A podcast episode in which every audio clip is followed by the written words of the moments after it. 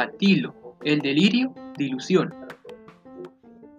Después de una larga espera, el conejo llegó a nuestra casa.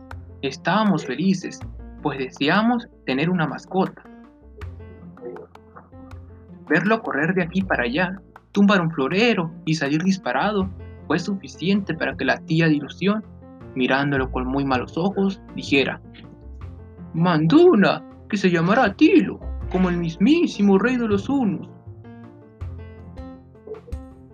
Es un azote terrible, dijo, estirando su índice, y se fue a la cocina a traer el rodillo y empezó a perseguirlo, mientras el conejo daba un gran salto hacia mis brazos en busca de protección. A mis hermanos y a mí no nos hizo mucha gracia que la, la actitud de la tía, y menos el nombre que le proponía. Atila nos parecía un nombre de mujer. Decidimos ponerle Atilo, sonaba mejor, y nadie se llamaba así. Intervino mi madre, sugiriendo el nombre de Tilo como la hierbita bondadosa, de calmante de fiebres y males, que Tilo sonaba lindo. Se llamará A. Tilo, separando la A por un guion y listo. La A de As, el mejor de los conejos.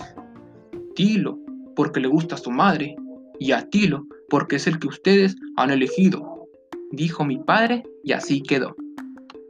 Como buen profesor, escribió su nombre en la pizarra. Felizmente el conejo respondió entusiasmado a este nombre. Atilo. Atilo, el conejo, el conejo era un terremoto. Tiene los ojos rojos, igual que los chapas de la tía ilusión. Sus bigotes eran enormes, parecían los de un gato. Era blanco y su cola redonda parecía la nariz de un payaso. ambos lados de la cola, mis hermanos y yo le pegamos unos ojos de cartulina. Entonces parecía que el conejo tenía dos caras.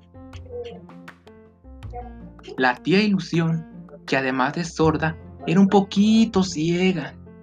Se desesperaba al recibir las miradas del conejo. Era tremenda la duda de no saber si el roedor se iba o se acercaba. Cada vez que salíamos, ella culpaba a Atilo de todo lo malo que ocurría en el departamento. Eran demasiados los desastres que, ocasionaba por un conejo de dos caras. Pero al pasar de los años, la tía Ilusión aceptó a Atilo en nuestra casa. Así que se quedó con nosotros a, a finales de todo, todos los años.